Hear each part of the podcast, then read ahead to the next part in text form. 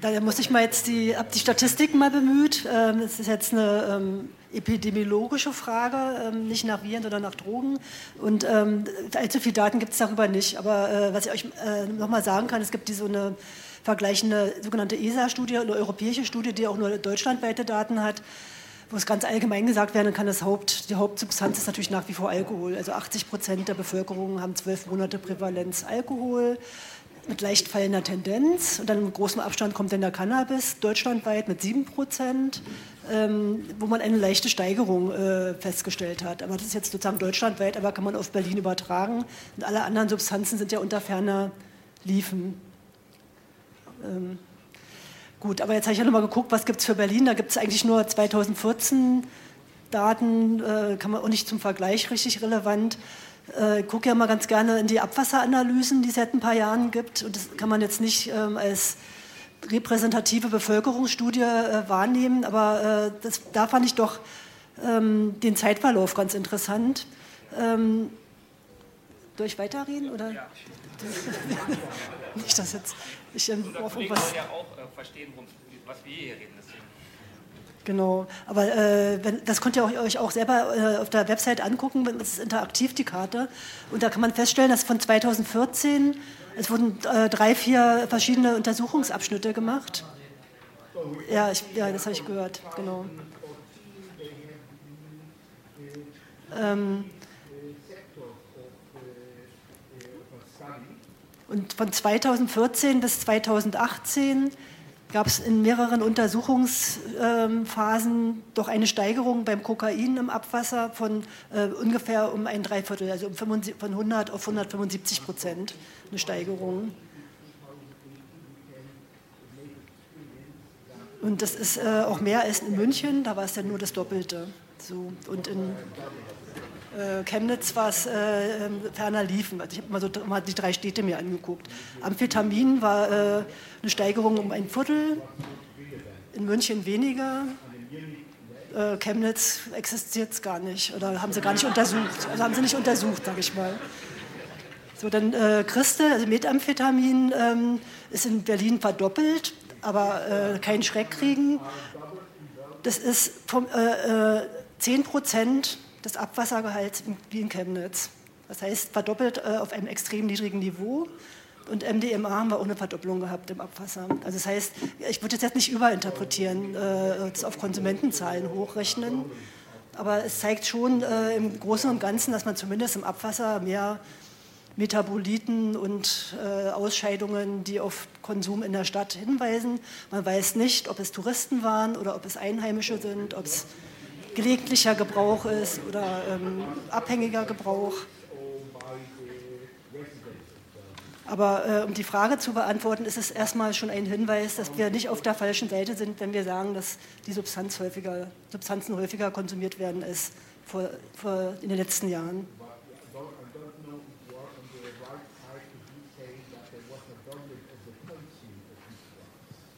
Magst du was ergänzen?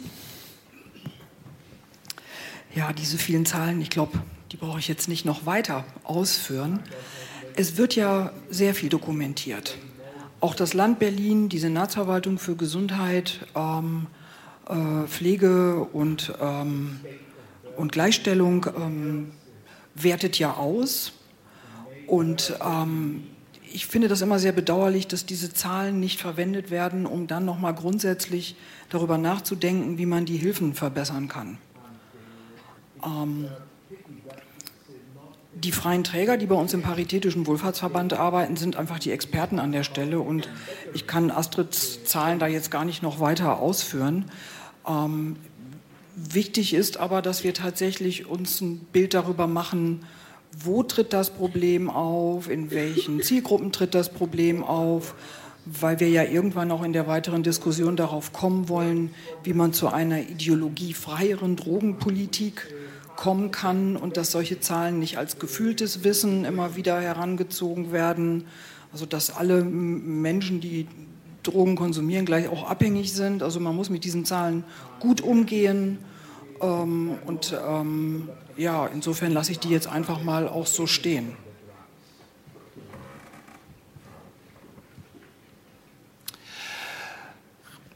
Ricardo, magst du denn einmal kurz dich und deine Arbeit vorstellen?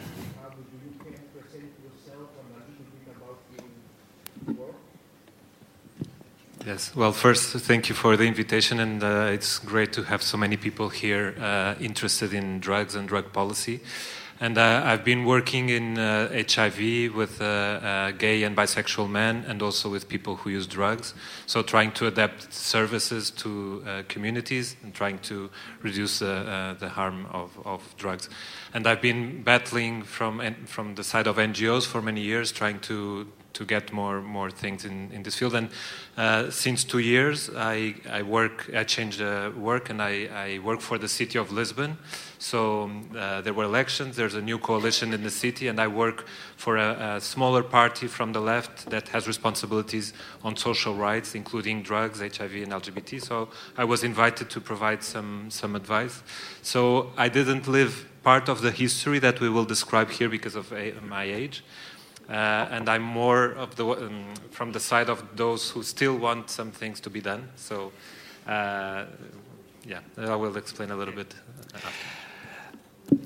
Ricardo, kannst du uns denn bitte einmal, okay, Ricardo, kannst du uns bitte einmal den Ansatz der portugiesischen Drogenpolitik vorstellen?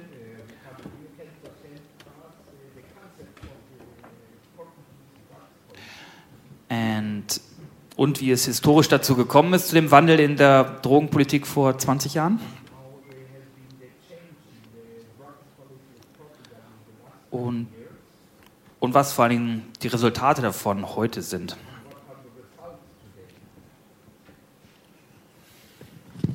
Yes, so, um, okay, I, I will describe uh, a little bit what happened in the last 20 years, but I think it's important to understand that uh, drug use has a history and has a context, and it's very difficult to to translate into other realities.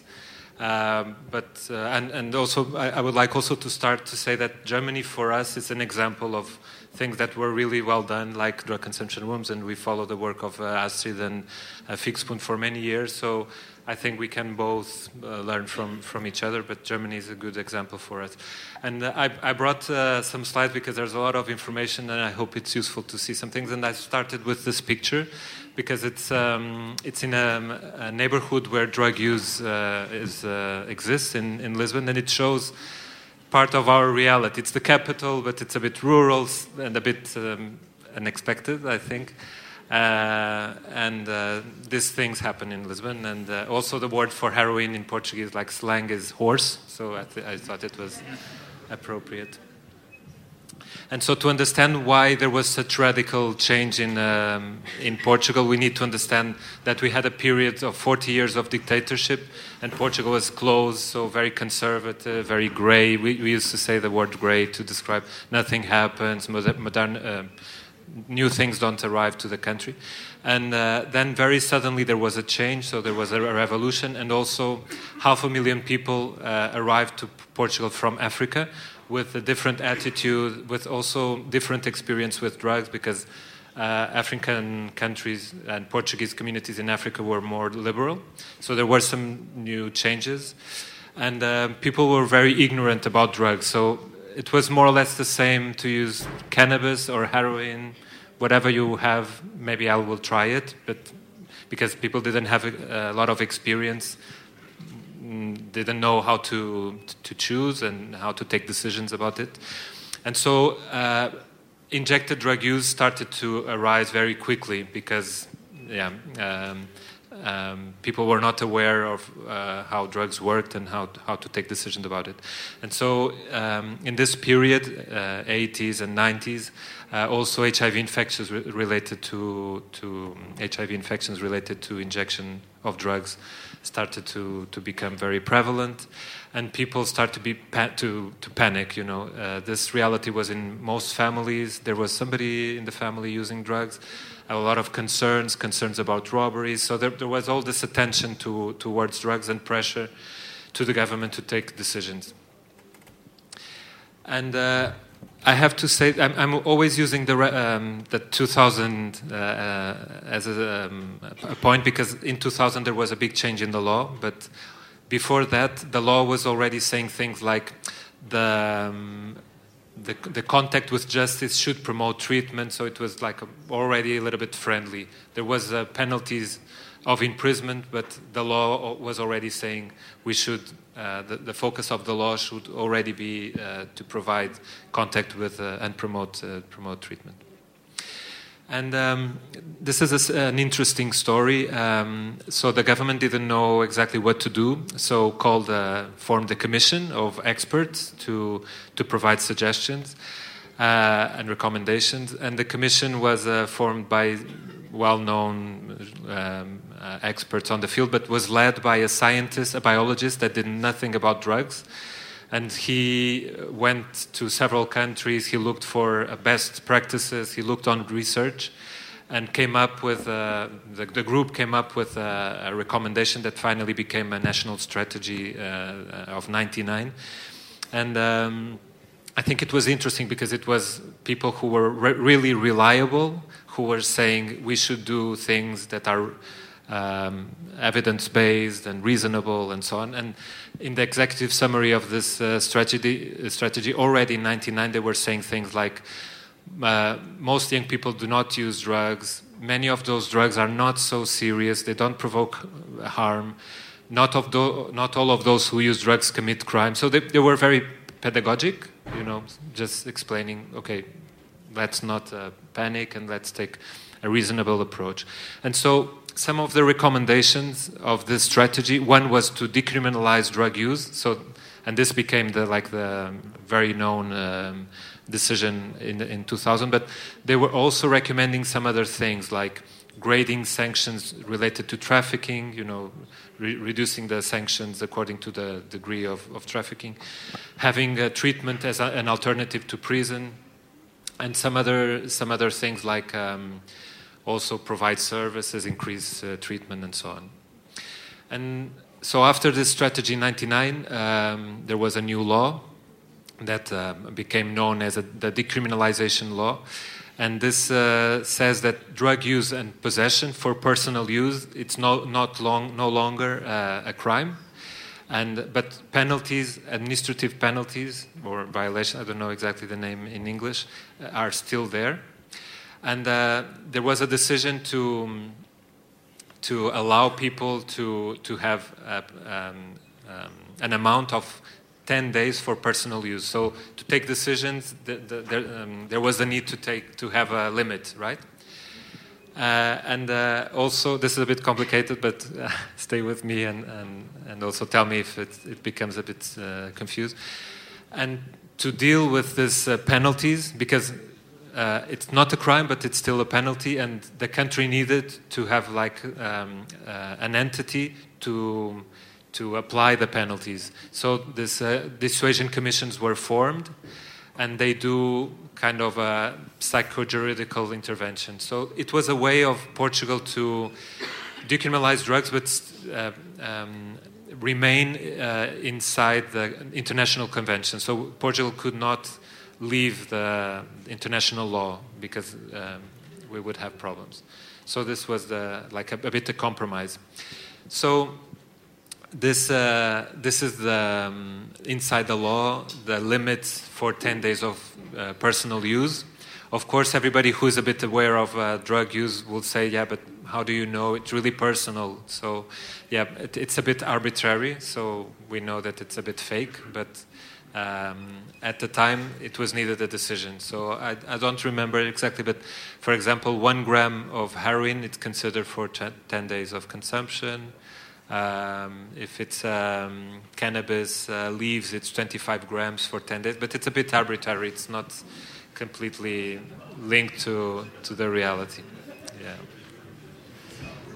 Yeah. And so this, uh, yeah. Yes. So this dissuasion commissions uh, became uh, like a big deal in this new law because it's um, what makes a bit of difference, and the entity that um, manages the um, these penalties, administrative penalties.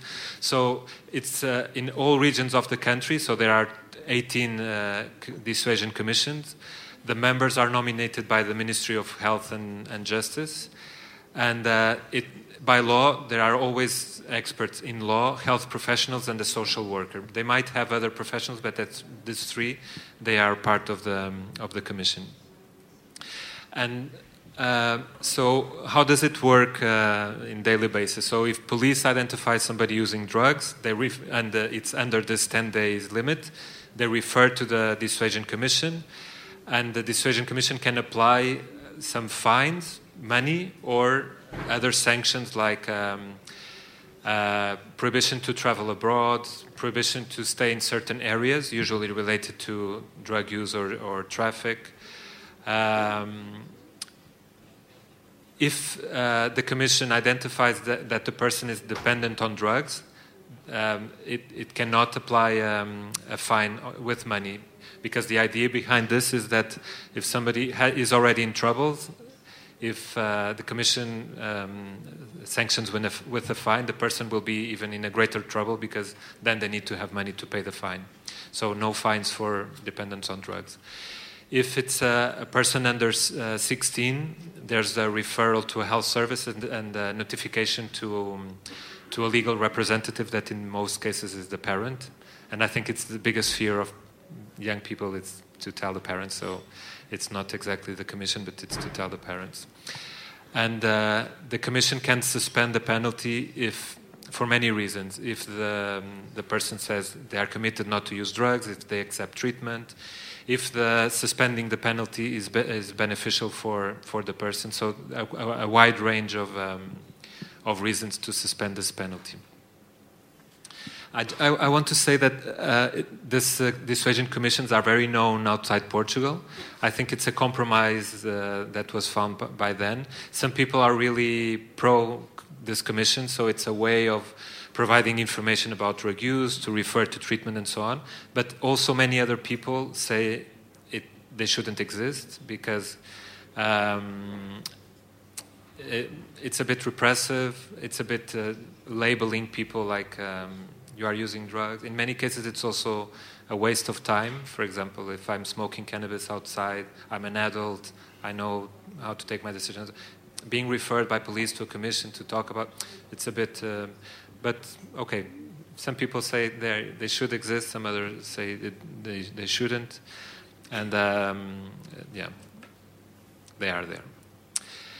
But uh, the, the law. Uh, um, and we also all know about decriminalization, right? But it's a bit more complex, and we've seen we've been seeing that.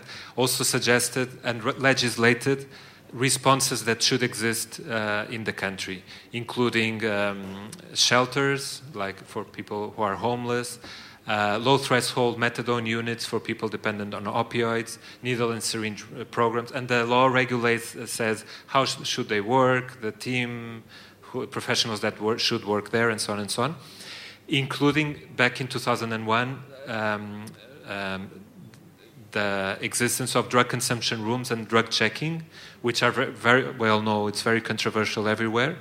But it was already back then in 2001 possible by law to start this kind of projects. But um, and they are uh, in red because for many years it was not they were not uh, in place. But uh, recently we could um, start these programs in in Lisbon. Uh, and so what what happened after this uh, implementation of the law. So probably you don't see so well, but uh, basically um, um, the decision of police to to send people to court dropped completely because uh, if it's for individual use, if it's under the 10 days limit, uh, there are this dissuasion commission, so the courts were not so crowded, let's say. Um, and I have um, something here from the report of this year of the Drugs Agency this year saying that uh, in 2000, the end of 2018, it was the lowest um, number of people in prison uh, uh, because of crimes related to, to drugs, including traffic. So numbers were decreasing since then, uh, reaching the lowest number uh, in December 2018. So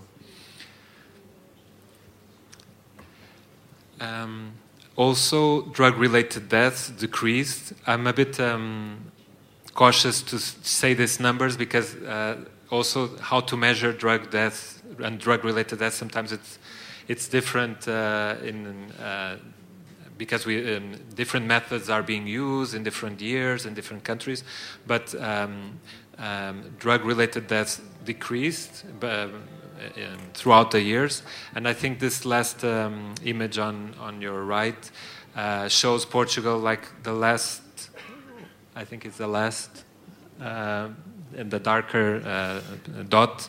So you see that um, drug-related uh, deaths are not such a problem right now. It's really considered really low. I, I know that Germany is a bit up, but um, as, as far as I know from what I read in some reports, it's because you also have a very good system to report that. So sometimes it's um, it's difficult to, to say, but okay, drug related deaths decrease. And uh, maybe this is the most impressive, uh, um, and we are not sure if it's a consequence of the, the law because it's difficult to say. So, the reality, it's a combination of many things. It, it, depends on the law, but also on the services that are, were provided, of the history of the country.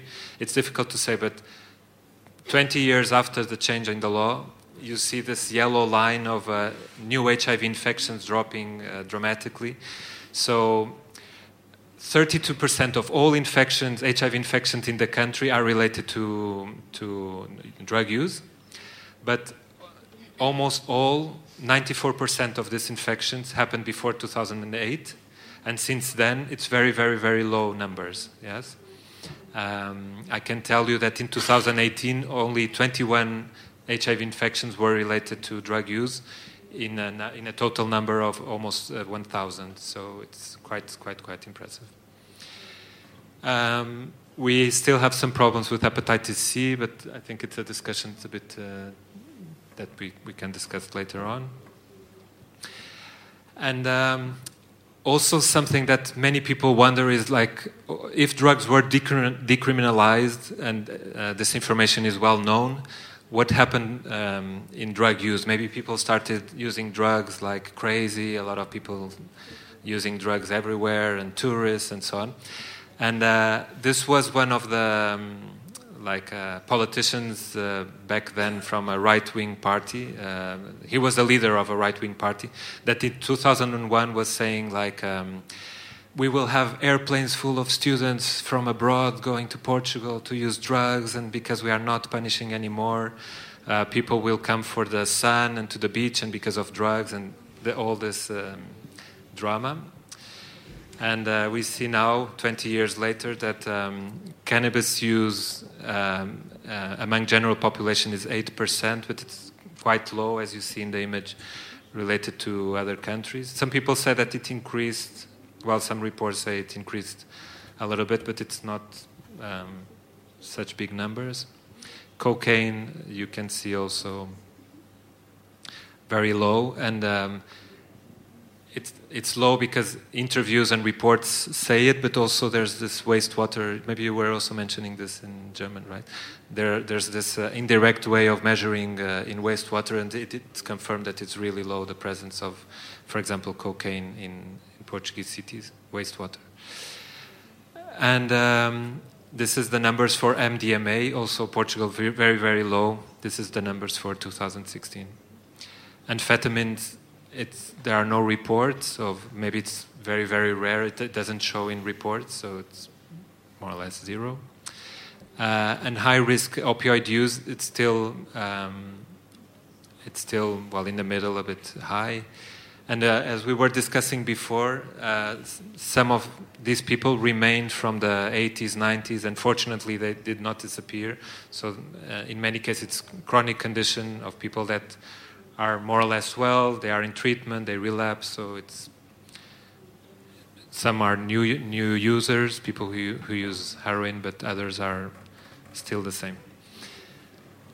But um, as, as I was saying before, uh, I'm also uh, one of those persons that say, okay, we, in some ways, we are an example, but we have also some things that we need to improve, and we've, we've been battling to, to improve. And one of these things is that um, our social support is so and so in the country, not only related to drug use, but uh, in many cases is always oriented to work. You know, like uh, if you engage in a training or a work program, it's because you should be able to work and enter the work system. And for many people, it's so difficult because they are sick, they are old, they've never worked before.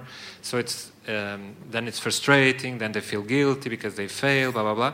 So yeah, we have some issues here with social support. We also have good uh, methadone programs, very um, uh, easy access, but we lack options. I think in Germany you have much more options like um, medical uh, heroin and others, and we are still with with um, methadone, sometimes buprenorphine. We we lack services in prisons. We naloxone is not so accessible. Maybe here it's more, I don't know, but it should be accessible to everybody who uses drugs and families and so on. So it's the antidote for for for heroin in case of overdose, and um, yeah, and some more specific things like uh, um, we should have some responses to aging drug users and so on, and. Um, in the last years, there was a lot of struggle to have access to drug consumption rooms and drug checking and um, I think we had a role here in the last couple of years in the city of Lisbon because we were really pushing uh, to do some some reforms.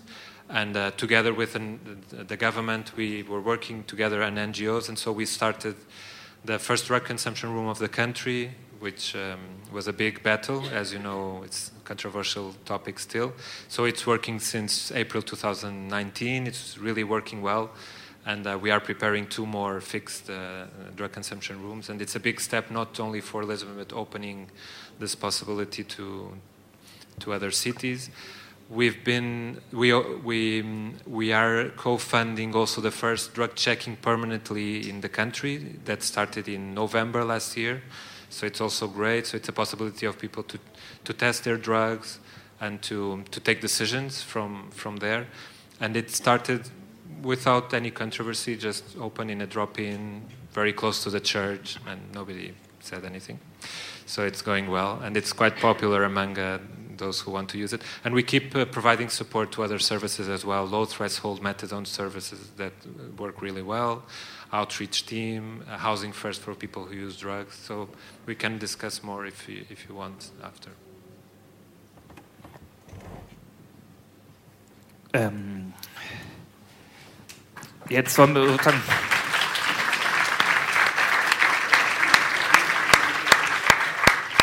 Meine erste Frage an dich.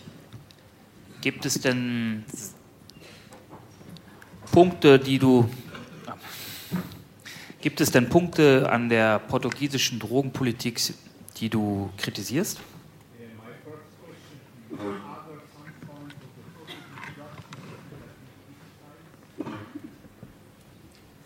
Um, um, well, before I mentioned uh, some things uh, that could be improved, um, uh, to be uh, for many years we, we, were considered and still are uh, um, like a model, and sometimes it's difficult to be a model because a model is a bit. They stop, you know, they, they just do like this and they don't move. And uh, for for those who were working in the field, we, we were saying like, but we need to to improve, we need to change, we need to, to, um, yeah, to do some things that are not there.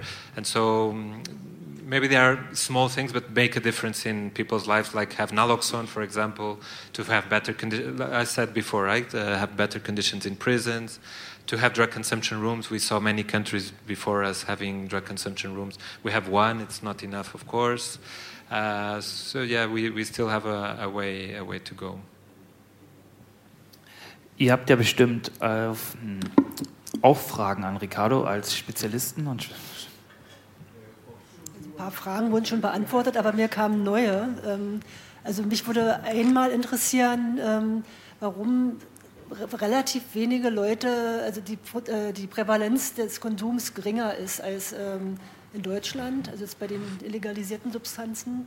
Das ist ja die eine Frage.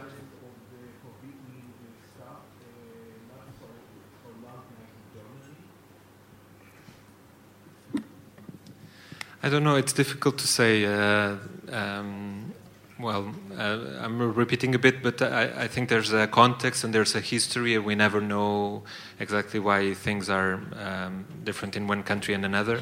And sometimes we see countries using uh, uh, some some uh, specific drug, and in another country don't don't using the same drug. So it's hard to say. Some people say there was a lot of stigma on drug use because of the reality we have we have lived before.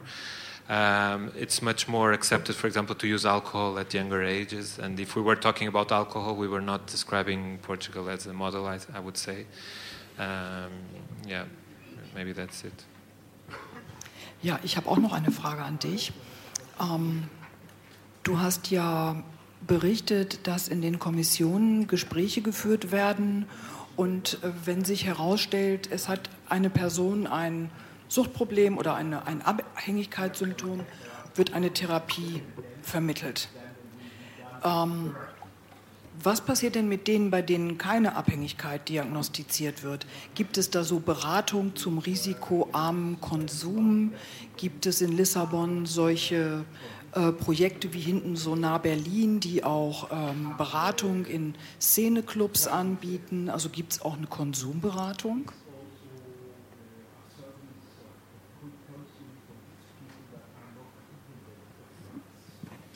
Yes, well, the, the approach of the Commission, the Dissuasion Commission, is always to, um, well, to provide information and provide options for those who are seen using drugs. And uh, it's the same approach for those who are dependent and non dependent. So uh, we see, for example, many people using cannabis uh, accepting to go to a treatment center um, because they First, they are seen by police, then they are referred to the commission, and the commission uh, offers this possibility and, and, and saying you will not be fined and nothing will happen if you accept going to, to treatment or be seen by a specialist in a treatment center. Um, so this is a bit uh, the approach. Um, for, for some people, maybe it might work because maybe they are dealing they are having difficulties dealing with, with, their cannabis use, for example. But for many others, it's a bit um, it's a voluntary thing, but a bit pushed by the system. So that yeah. That this would be the two visions. Like it's a good thing from those who are um, in favor of the commissions, and maybe a bit pushing too much for those who see it um, in, in a more critical way.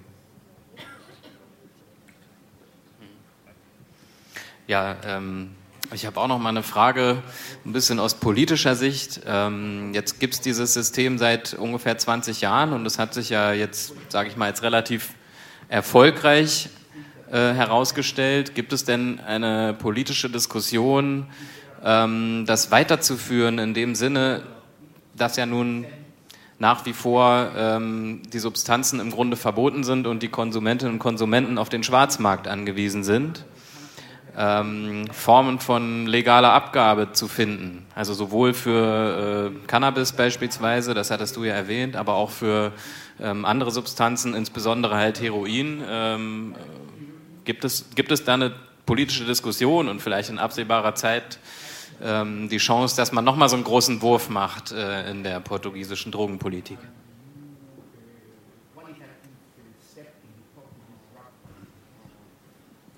Yes, Well, um, I, I, um, I, don't know if I should go a little bit in detail, but uh, one thing that was uh, interesting in our history was that um, this model is really consensual between parties, and it's also related to the people who who were there doing the, this process, right? So it's um, more or less always the same leader of the National Drugs Agency, who is very well accepted by by political parties um, he's connected to a very small, well, for, to the Communist Party, which is not one of the parties of the government. So it's not this uh, usual process of uh, a government winning an election and then changing the, the head of the, the drugs agency. So uh, this is to say that it's really consensual, and most party, well, every party supports this uh, law but moving forward, it's more difficult, right? Um, um, so all this I mentioned is very well accepted, but the discussion about regulation of cannabis is there. uh, but it's being very difficult to move forward. So one thing that was achieved in 2017 was uh, med uh, medical use of cannabis with, with, with a lot of restrictions. So basically, it's it's very difficult to to get even for those who need it. But um, political par some political parties from the left. Um, accepted to join this movement of medical cannabis as a step to um, legalization of uh, personal use of cannabis. So um, um, yeah, all of us more or less are involved in this small steps uh, perspective. Uh, in my personal opinion, I think we should aim as uh, more than cannabis. We should aim as uh, uh, seeing the need of reg regulating uh, more drugs besides cannabis if we want to stop the harm of this war on drugs that happens all over the world. But of course, it's a very difficult political discussion and well, uh, as you know, it's not popular and um, it will not provide many votes, I guess. But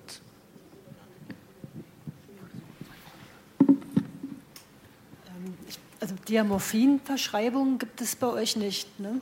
Also nur Methadon, kein Diamorphin. Buprenorphin.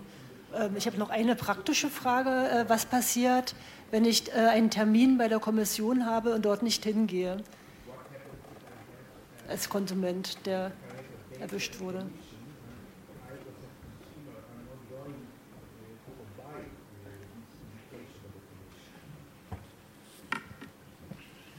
So, um, if uh, somebody is not um, attending the, com the commission and the, the, appointments that are uh, assigned by the commission, uh, in the worst scenario, the process can be sent to the judge uh, as a, like disrespect of this um, role of the commission.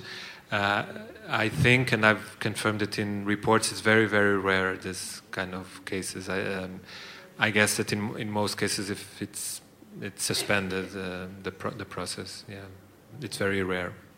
But it, it can be by law, it can be sent to the judge and, and proceed like a criminal case. Wie hoch ist der Anteil der Leute, die dorthin gehen? Also wie hoch ist die Akzeptanz bei Konsumenten, die mit äh, Substanzen erwischt wurden.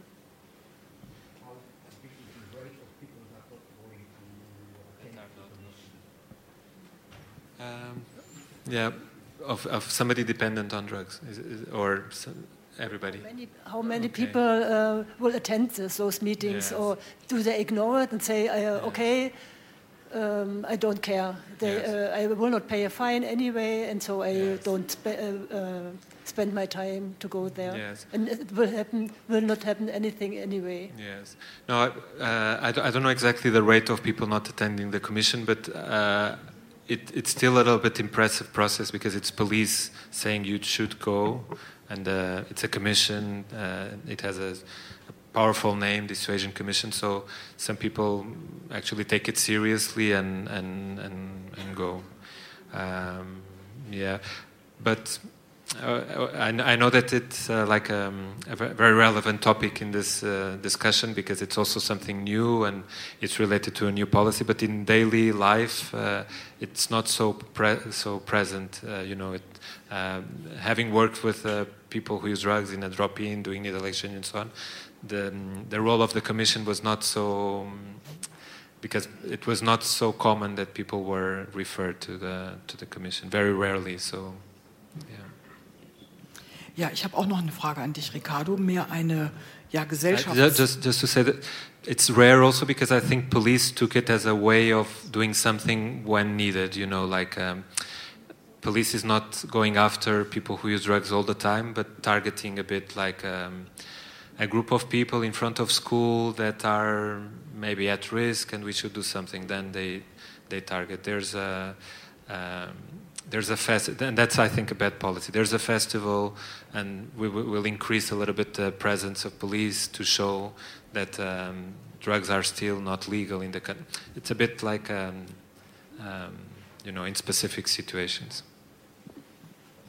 Ja ich habe auch noch eine anfrage an dich ricardo. Um Du hast, du hast gesagt, dass es einen breiten politischen Konsens für die portugiesische Drogenpolitik gibt.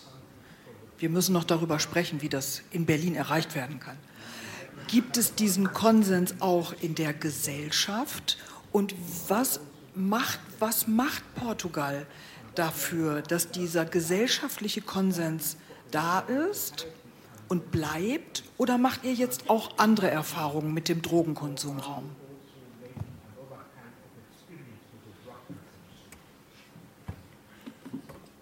Um, I think there's a lot of consensus because um, the law, okay, that th this model it's it's still a bit conservative. You know, it's like um, for society it sounds uh, not it's because it it's reasonable, it's uh, health oriented. Um, there's this uh, narrative of uh, using drugs, it's a health issue and should be handled as a health issue.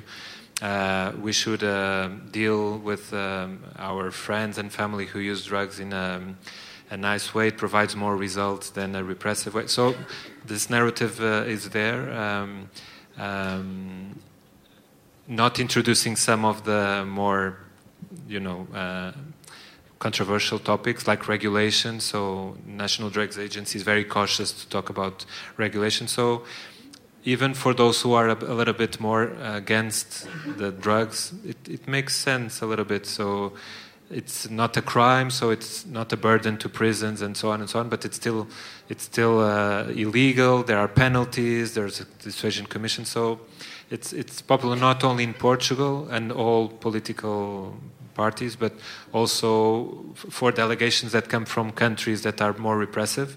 They look at the Portuguese model and they say okay, this could work.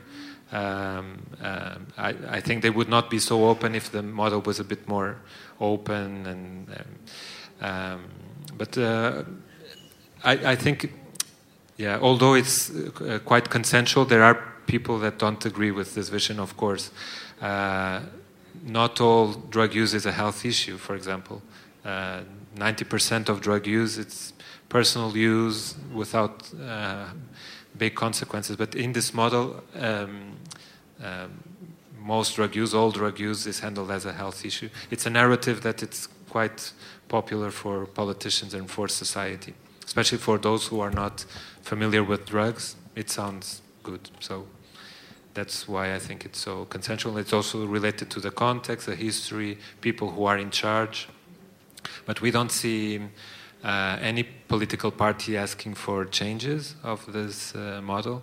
We had um, there was some con controversy in Porto in the last year because of drug consumption rooms.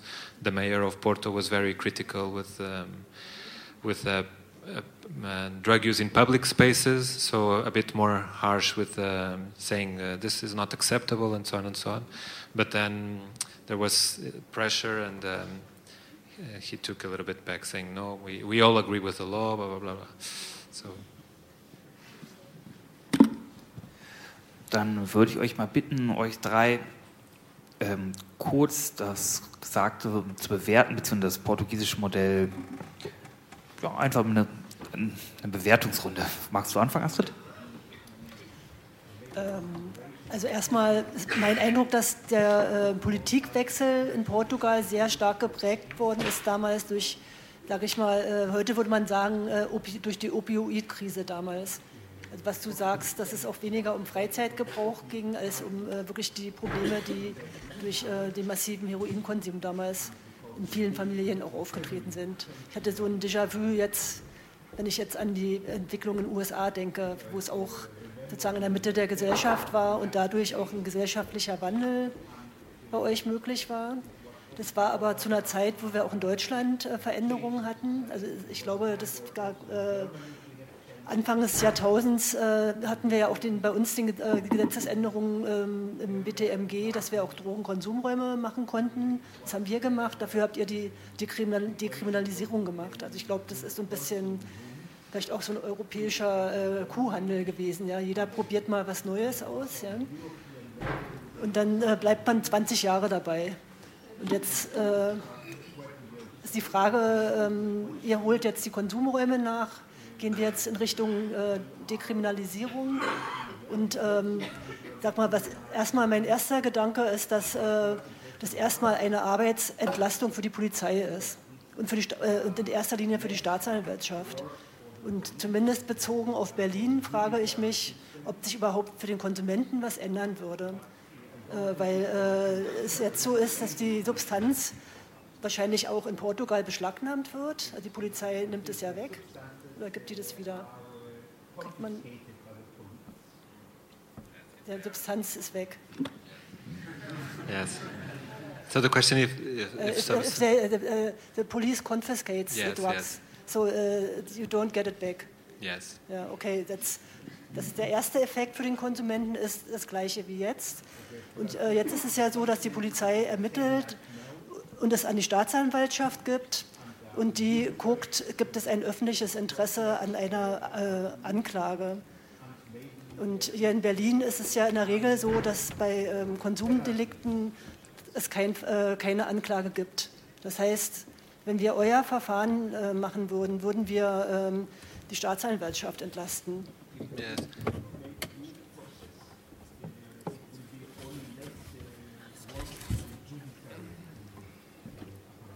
Yes.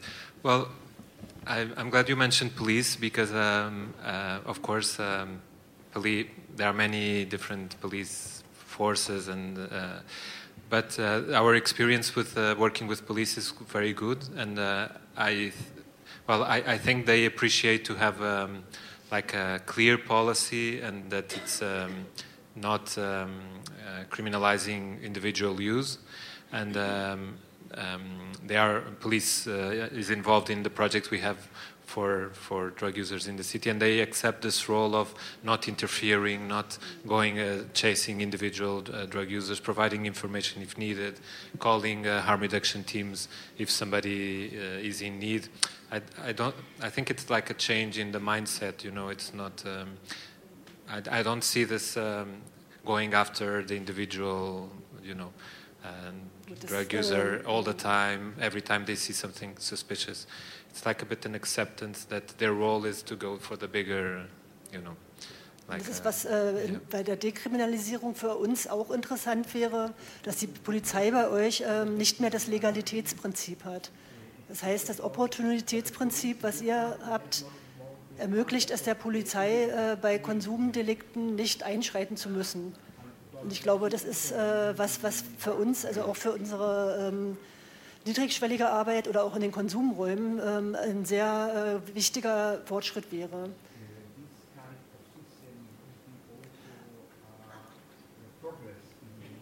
Aber ähm, die, aber kommt jetzt, also die Frage ist, wenn wir äh, diesen Schritt gehen würden, ob wir damit dann wieder 20 Jahre warten, bis wir sagen, jetzt können wir über staatliche Regulierung von Drogenmärkten sprechen.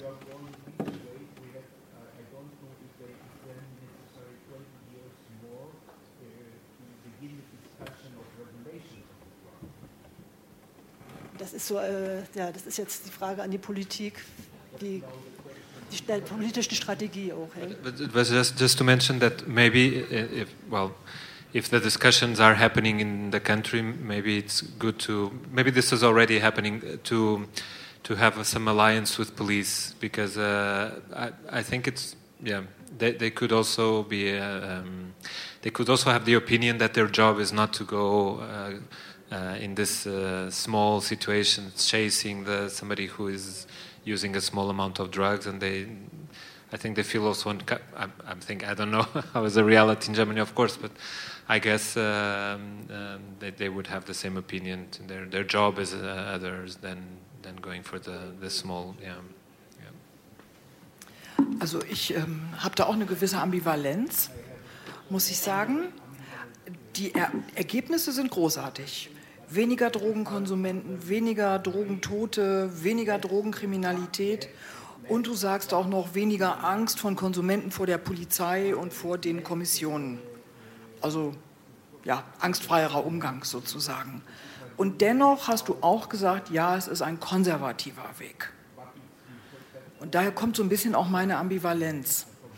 Dass ich denke, ihr habt das in Portugal aus einer bestimmten gesetzlichen Grundlage heraus gemacht, die ein, einen einfacheren Weg darstellte, als ein anderer gewesen wäre. Das waren die besten Möglichkeiten, die ihr ausgenutzt habt.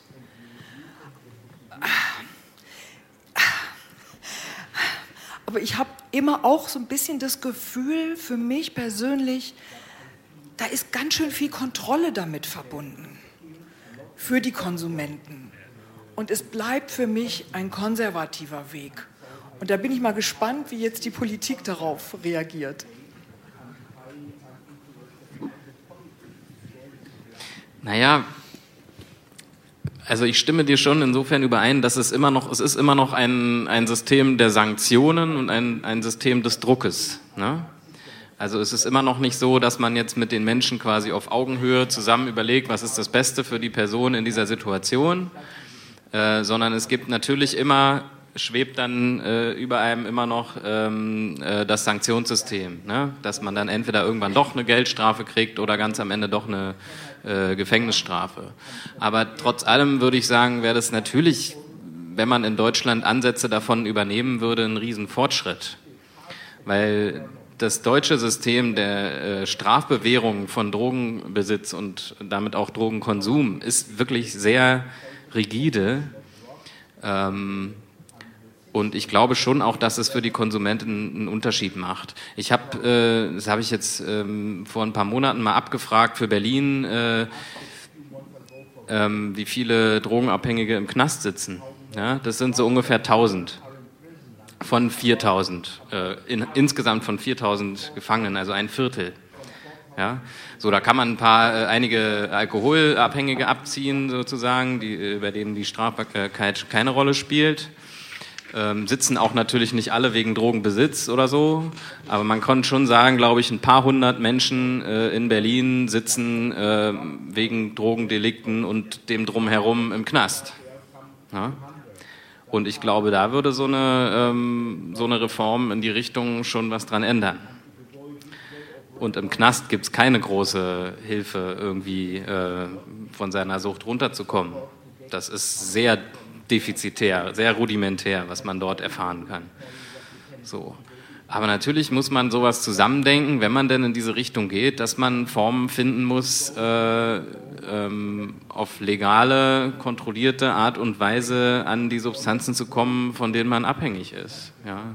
Und da muss ich äh, sagen, ist die politische Debatte noch sehr weit entfernt von. Ich glaube, die Fachdebatte so in der Suchthilfe und in der Wissenschaft ist viel, viel weiter und ich würde fast schon sagen, dort ist es Konsens, dass man in diese Richtung gehen muss. Ähm, die gesellschaftliche Debatte, die gesamtgesellschaftliche ist, glaube ich, auch schon weiter. Man sieht es beim Thema Cannabis. Also ich glaube, die Entkriminalisierung von Cannabis wird äh, gesamtgesellschaftlich ähm, eher befürwortet mittlerweile. Was sich politisch bewegt, ist sehr wenig bis jetzt. Ne? Also es gibt ja auch medizinische, äh, das medizinische Cannabis mittlerweile auch mit allen Schwierigkeiten verbunden, aber es ist geöffnet worden. Ähm, aber weiter geht man ja bis jetzt nicht. So. Und dann haben wir immer noch die Besonderheit, dass Deutschland ja ein föderales System ist. Das heißt, auf Bundesebene wird die äh, Gesetzgebung zum Betäubungsmittelrecht gemacht. Und wenn es dann mal eine politische Mehrheit für eine progressive äh, Drogenpolitik in einem Bundesland oder in einer Stadt wie Berlin gibt, wie es ja gerade der Fall ist, ja, da kommen wir vielleicht noch dazu, dann kämpft man mit allen Schwierigkeiten, mit diesen bundesrechtlichen Beschränkungen, äh, solche Ansätze überhaupt ähm, ja, umsetzen zu können oder mal ins Leben zu rufen. Und das ist ein richtig harter Kampf. Und im Grunde, man, man bewegt sich so systemwidrig. Ne? Also man, man arbeitet quasi gegen diese ganze äh, bundesrechtliche, ähm, das ganze bundesrechtliche Verbotssystem ähm, und versucht natürlich trotzdem das ein oder andere Projekt zu starten, um einfach mal zu demonstrieren, dass es auch andere Wege gehen kann. So, das ist was, was wir in Berlin versuchen. Aber es ist äh, hartes Brot.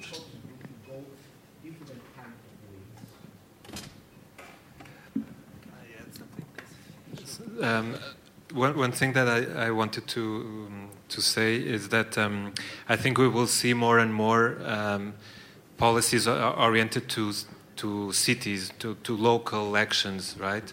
Uh, that is happening uh, in the last years with HIV, for example. There's a big initiative called Fast Track Cities because, uh, uh well, HIV is uh, in, in, many rea- in many countries concentrated in urban areas and they have specific realities and so on. And I think this will happen more and more with drugs also. And uh, I think. Um, and, and some international organizations, even Global Commission on Drug Policy, they are saying sometimes it's it's better than nothing to move forward locally because we it's difficult to expect that the whole country uh, changes. So, yeah, I think um, locally in a city we can uh, push for some reform. We've been seeing this in Lisbon for the last couple of years. We could introduce some changes that were very difficult to, that are not happening in the whole country, but at least in a city that's uh, bigger and it has well specific dynamics. It's it's, it's possible to do. Do you agree with? Uh, Yeah, I totally agree. Uh, and uh, Berlin is the first city in Germany who is, uh, which is fast track cities HIV/AIDS. So we can should think about the idea to, uh, transfer this concept to um, the, the drug policy. Ich will noch mal auf einen anderen Punkt kommen und zwar ähm, wie, wir haben ja vor, ich habe mal nachguckt, 14 Monaten, also wir beide, also wir drei, eine Veranstaltung zum Drug-Checking gemacht. Und da wollte ich mal fragen, warum es das jetzt eigentlich immer noch nicht so richtig gibt, wo denn der Schuh drückt und ähm, weil ich finde jetzt 14 Monate eigentlich, eine recht lange Zeit. Ja, aber das ist, das ist eins von diesen klassischen Beispielen, ähm, wo es wirklich aufwendig ist, sowas zu konzipieren und zu planen, wenn eigentlich im Bundesrecht vorgesehen ist, das ist eigentlich alles verboten. Ne? Das ist, glaube ich, ein Grund. Ähm, es musste ein Konzept, ein aufwendiges, kompliziertes Konzept erarbeitet werden. Da kann äh, Astrid wahrscheinlich mehr noch drüber sagen, die das auch mit ausgearbeitet hat für Fixpunkt, als einer der drei äh, Träger, die das in Berlin dann machen werden. Ähm, es musste ein Rechtsgutachten extra äh, eingeholt werden, äh, ein langes, kompliziertes Rechtsgutachten, das Fragen klärt äh, rund um die Frage, ähm, was passiert eigentlich, wenn äh, Menschen auf dem Schwarzmarkt verbotene Substanzen kaufen, die jemandem geben, äh, um sie zu analysieren und sie dann am Ende wieder zurückbekommen äh, mit einer Information über den Inhalt. Äh, es muss natürlich sichergestellt sein, dass wenn äh, die Menschen, die diese Substanzen entgegennehmen, äh, sie nicht irgendwie wegen Drogenbesitz oder Drogenhandel oder in Verkehr bringen oder was auch immer belangt werden. Die müssen natürlich rechtssicher arbeiten können. Genauso müssen die Konsumentinnen und Konsumenten ähm, sicher sein, dass wenn sie dort irgendeine Substanz abgeben äh, oder abholen, dass dann nicht die Polizei vor der Tür steht und sie dann direkt einsammelt. Ne? Das sind Fragen, äh, die man klären muss. Und das war auch nicht gerade einfach, aber es ist jetzt passiert. Ja? Also es ist sozusagen, äh, das Land Berlin hat es so für sich jetzt rechtlich geklärt und hat die entsprechenden Stellen auch äh, entsprechend informiert. Ja? Wozu gehört Polizei, äh, Staatsanwaltschaft, die äh, zuständigen Ämter und so weiter und so fort. Ähm, dann muss halt Personal, Räumlichkeiten gefunden werden, äh, die, die, die ähm, äh, Transportwege müssen organisiert werden und so weiter. Und, und, man braucht natürlich Laborkapazität. Das war das, woran es äh, zum Schluss gehapert hat. Und das ist meines Wissens noch immer nicht ganz geklärt, aber es sieht wohl so aus, als würde das jetzt äh, bald klappen. Man braucht ein Labor, ein größeres Labor, das halt die Kapazitäten hat, ähm, das die ganzen Substanzen, die dort eingehen, zu analysieren und vielleicht auch perspektivisch ein bisschen mitzuwachsen äh, weil das Projekt wird ja jetzt äh, nicht von, gleich von 0 auf 100 Prozent starten, sondern es wird sich natürlich steigern und man will dann nicht irgendwann an Grenzen stoßen, äh, dass man dann ähm, ja, die, die Aufträge nicht mehr bearbeiten kann. So. Meines Wissens soll es in diesem Frühjahr losgehen. Wir haben damals auch schon damit gerechnet, dass es ein bisschen früher losgeht, aber meines Wissens soll es im Frühjahr losgehen. Die Träger stehen bereit auf jeden Fall, es ist alles organisiert und ähm, ja, ich hoffe, dass wir jetzt nicht nochmal 14 Monate warten müssen. Was vielleicht zum Schluss auch noch dazu beiträgt, es gibt in Berlin die zuständige Senatsverwaltung für Gesundheit, die das alles äh, halt ähm, federführend plant und organisiert. Ähm, da ist vielleicht, sage ich mal, auch nicht immer dieser Geist äh, vorhanden, dass man mit einer progressiven Drogenpolitik vielleicht wirklich sich ein bisschen reinhängen muss. Und ähm, ich glaube, die Leute sitzen da jetzt nicht und rufen, ja, yeah, jetzt machen wir irgendwie Drug-Checking, sondern man muss schon immer so hinterher äh, sein und ein bisschen Druck machen und äh, nachfragen und ähm, ja, dafür sorgen, dass, dass mit dem nötigen Nachdruck auch nachgegangen wird.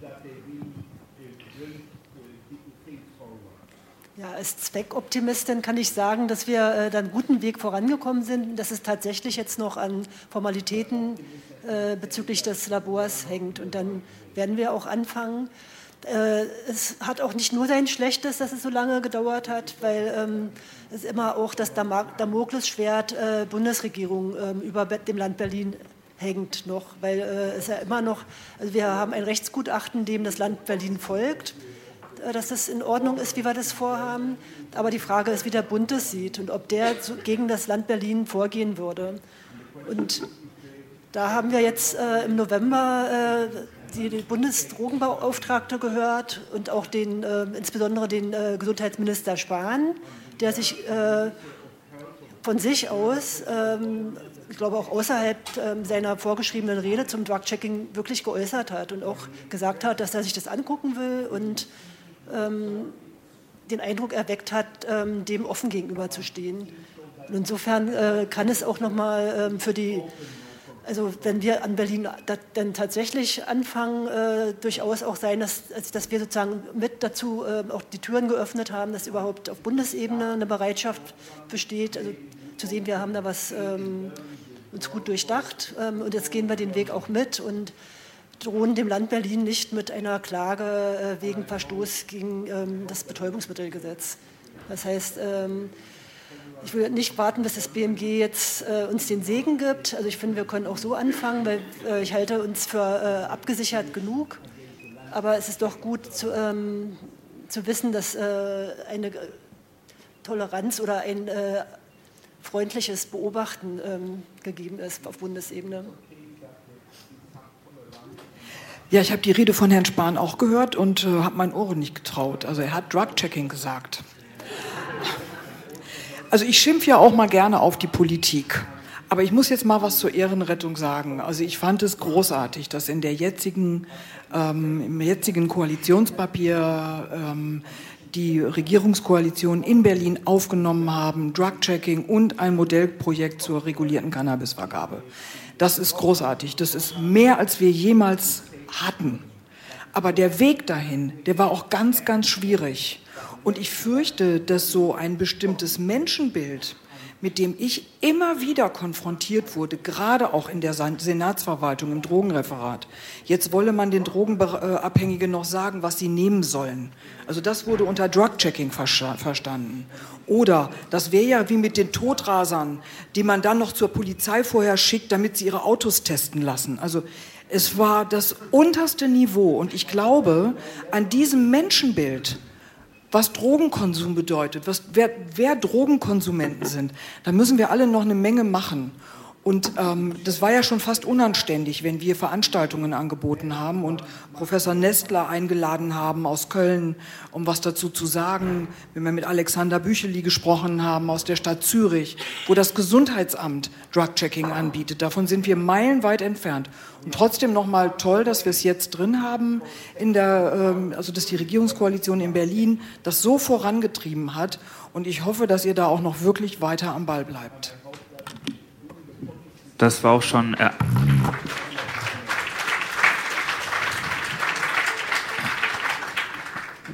ähm, das war auch ein bisschen meine zweite Frage, die jetzt vorweggegriffen wurde. Und zwar, es ging ja das Gerücht um, dass es ein Modellprojekt geben soll in Berlin zur legalen Abgabe von THC-haltigem Cannabis. Und dann wollte ich einfach mal fragen, was sozusagen an dem Gerücht dran ist, ob da was passiert. Also dieses Gerücht steht im Koalitionsvertrag von äh, den drei regierenden Parteien in Berlin. Das Gerücht steht auch im Landeshaushalt drin. Da stehen äh, also nicht nur als Gerücht, sondern ganz reales Geld steht da drin. Äh, stand schon im letzten Haushalt drin zur Vorbereitung und jetzt steht es drin zur Durchführung. Ähm, also es, äh, der Stand ist der Stand ist so. Es ist ja, ähm, es ist ja auch so ein Beispiel. Äh, Berlin macht ein äh, Projekt oder ein Bundesland macht ein Projekt und äh, macht damit sozusagen etwas, was eigentlich eine absolute Ausnahme oder vielleicht auch gar nicht vorgesehen ist im Betäubungsmittelgesetz. Ne? Cannabis ist verboten. Möglicherweise gibt es Öffnungsmöglichkeiten für wissenschaftliche Zwecke äh, zur Untersuchung ja, von äh, Sachverhalten, um äh, ja, Gesundheitsprävention zu machen oder den Konsum zu, ähm, die, die, Konsumschäden zu verringern. So. Deswegen muss Berlin einen Antrag stellen in Form einer wissenschaftlich konzipierten Studie, das zu testen, die kontrollierte Abgabe von Cannabis.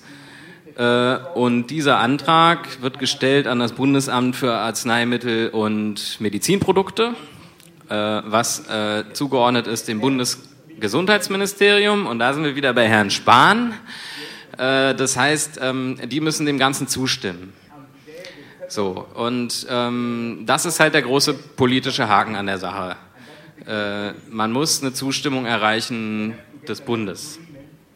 Ähm, Berlin hat das jetzt wirklich aufwendig vorbereitet und ähm, den Antrag auch schon eingereicht. Der ist jetzt im Dezember, Anfang Dezember eingereicht worden. Äh, das Bundesamt hat jetzt drei Monate, um das zu prüfen und dann äh, zu bescheiden. Also irgendwann bis äh, äh Anfang März, danke, müsste dann, müsste dann ein Bescheid kommen.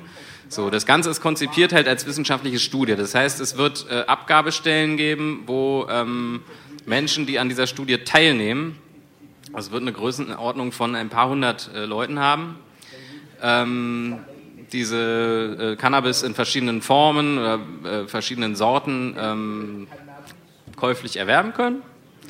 Und die müssen dann Fragebögen äh, beantworten und ihr Konsumverhalten beobachten lassen und so weiter und so fort. Und dann kann man mit Hilfe einer Re Referenzgruppe, die daran nicht teilnimmt, ähm, dann bewerten, ob es irgendwie Unterschiede gibt äh, im Konsumverhalten, ob das Ganze zur Gesundheitsprävention oder zu, äh, zu Harm Reduction äh, beitragen kann.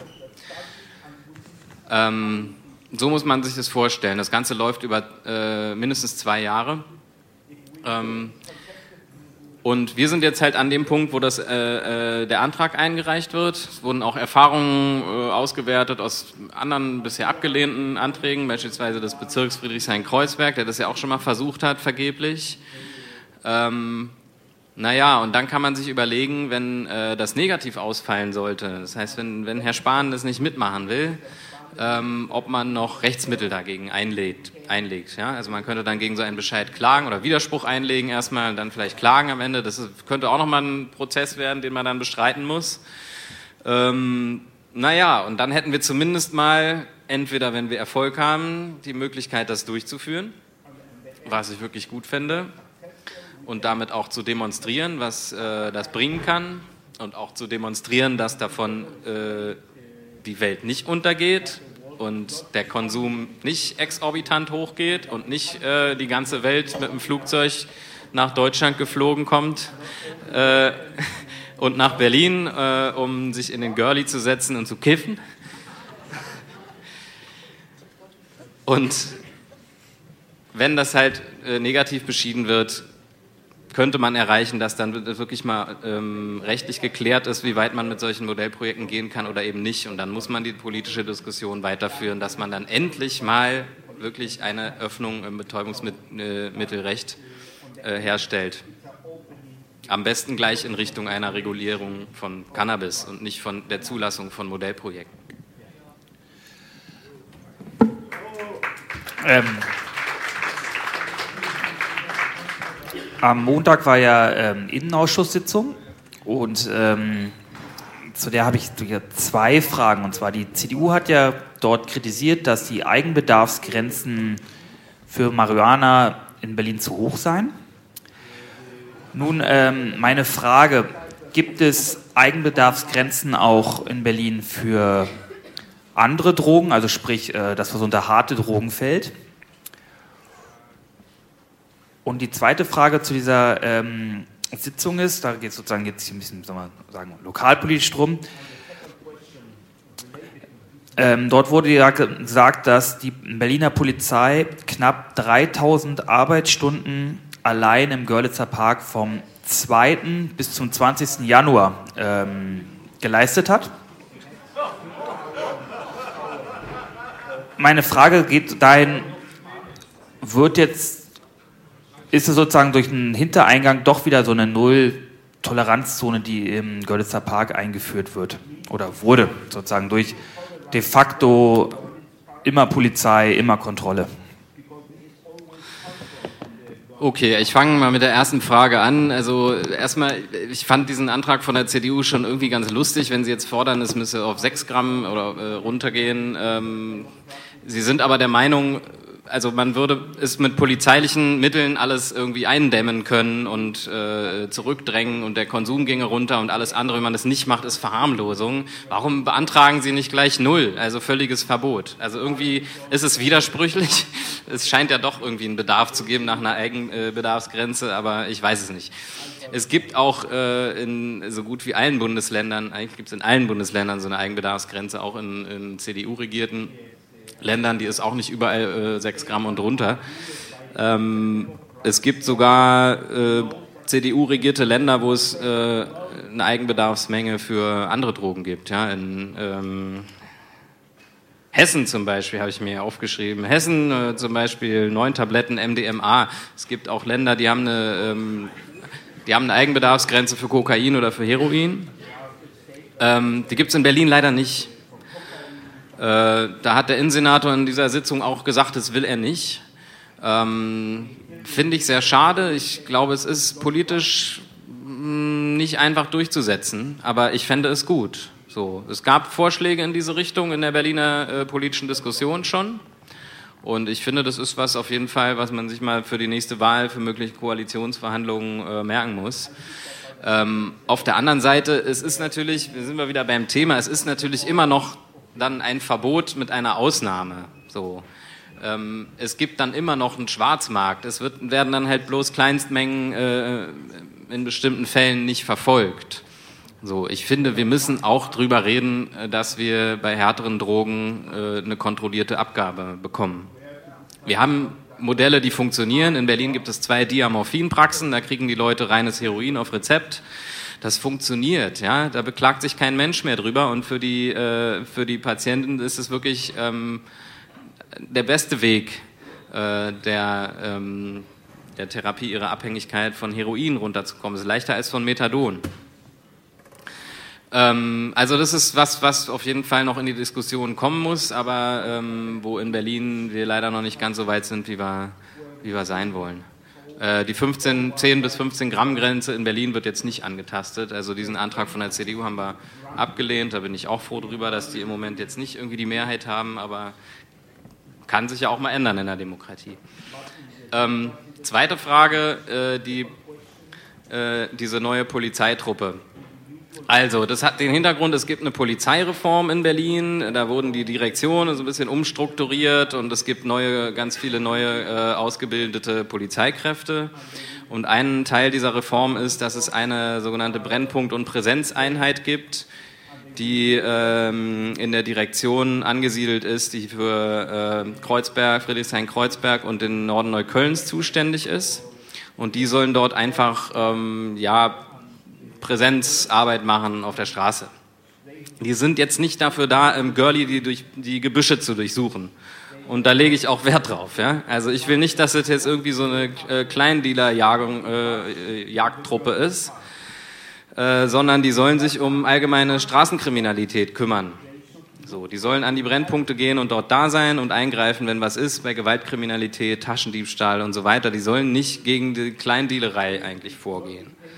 Ich weiß, da, dass wir da mit dem Innensenator auch nicht immer ganz einer Meinung sind. Und in der Sitzung hat er das, glaube ich, so ein bisschen stolz verkündet, dass die ja auch so, ach so, äh, aktiv im Girlie waren, um mal zu demonstrieren, dass man diese ganze Situation dort nicht verharmlost. So.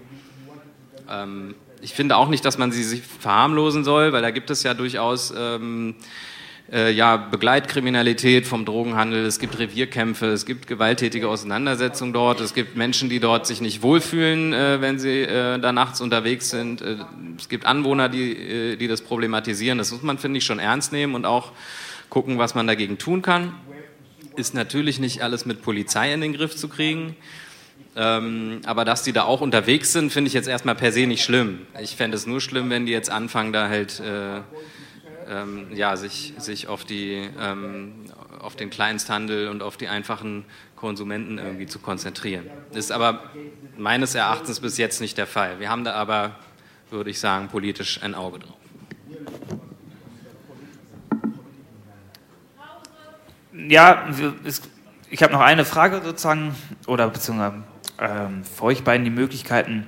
Was denkt ihr denn muss eingeführt werden in der nächsten Legislatur, falls es wieder eine rot-rot-grüne Regierung gibt? Sag mal, unabhängig davon, welche Regierung es gibt, also welche Farbe, hätte ich schon gerne, dass die Vorhaben, die im jetzigen Koalitionsvertrag drinstehen, ähm, auch fortgesetzt werden, auf jeden Fall verstetigt werden.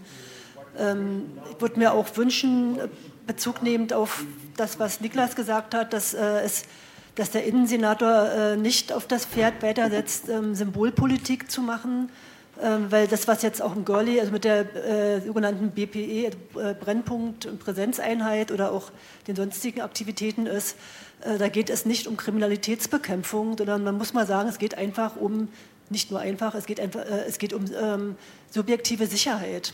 Ja? Und das ist keine Aufgabe der Polizei.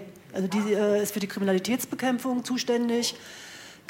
Äh, egal wie man jetzt Kriminalität definiert, das sind häufig Störungen, gegen die die Polizei vorgehen soll. Also wenn jemand betrunken vor der Haustür steht oder wenn alles vermüllt ist und man deshalb schon schlechte Laune hat, wenn man nach Hause kommt. Und das heißt, ähm, das würde ich mir wünschen, dass man da nochmal sich stärker fokussiert auf ähm, die eigentlichen Ziele die Polizei sich darauf stärker fokussieren kann. Und dann kommt man auch in ganz andere Themenbereiche, äh, die wir heute nicht mehr ausführen können. Das ist, dass auch wir hier lokal äh, diskutieren, also auf den Görli gucken oder jetzt neuerdings auf die Schönleinstraße, also immer so Orte symbolisieren, das sind alles, alles übel, ja, und dann aus dem Blick verlieren, dass wir auch Teil des großen Ganzen sind. Und da sollte man auch mal noch auf äh, sich die europäische äh, Situation oder die globale Situation angucken und es auch immer in die lokalen Politik mit einbeziehen, ähm, ohne sich da drin zu verlieren. Und ähm, da sind einige, auch was Kriminalität betrifft, da haben wir ganz andere Probleme, äh, um die sich die Polizei oder auch die Staatsanwaltschaften kümmern sollten ähm, und sich nicht in solchen Aktionismus mit 3000 Stunden im Girlie verrennen sollte. Also das würde ich mir für die nächste Politik wünschen.